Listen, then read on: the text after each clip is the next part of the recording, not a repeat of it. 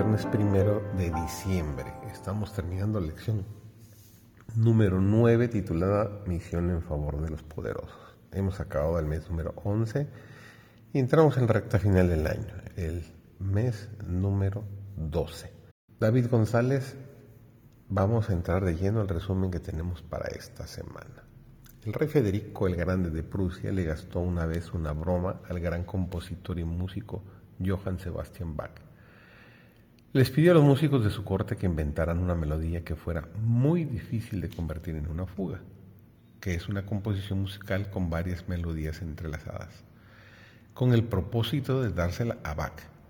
Pero cuando se la entregaron, este no lo dudó. Sentado en el teclado, improvisó sobre la marcha, componiendo sin esfuerzo una fuga con tres melodías diferentes entrelazadas. Dejó estupefactos al rey y a sus músicos. Luego, unas semanas más tarde, Bach le envió al rey una fuga escrita sobre la misma melodía, pero ahora en seis partes, seis melodías separadas y distintas, mezcladas, y todas basadas en una melodía notoriamente difícil. Algunos expertos dicen que fue el mayor logro musical de todos los tiempos. En cierto modo, la improvisación pura es un mito, no surge de la nada. Bach era sin duda un genio pero él podía ser un maestro de la improvisación porque también era un músico consumado con un conocimiento intrincado de cómo funciona y se compone la música. Hay que estar bien preparados para improvisar bien.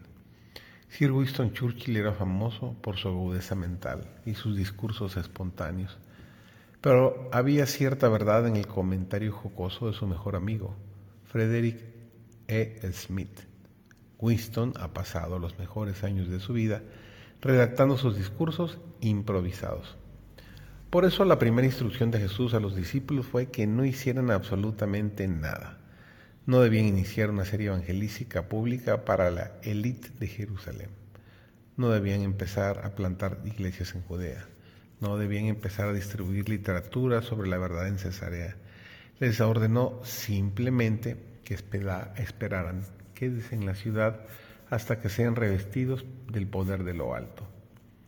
Necesitaban tiempo para la oración, la comunión y el estudio de las escrituras. Necesitaban esperar el poder del Espíritu Santo. Él los guiaría para improvisar sus vidas y dar testimonio en una situación totalmente novedosa, una situación sin precedentes. Allí mismo, en los confines del Imperio Romano, les daría Poder para la misión más importante jamás confiada a alguien en la historia del mundo. Una misión encomendada a un grupo de hombres maltrechos que, unos días antes, habían negado a su Señor. Bajo el poder del Espíritu Santo, la iglesia se volvió ágil, diestra y dispuesta a improvisar. El libro de los Hechos es la extraordinaria historia de cómo el Espíritu Santo tomó a un puñado de candidatos inusitados y los convirtió en los pioneros del movimiento más poderoso que jamás haya conocido el mundo. Bajo el poder del Espíritu Santo, vemos que se utilizan todo tipo de métodos y modelos de difusión. Bajo el poder del Espíritu Santo vemos cómo se realizan señales y prodigios. La iglesia se hizo una, compartiendo con los demás, gozó del favor de la gente y creció. En 2020, la pandemia de la COVID-19 precipitó el mundo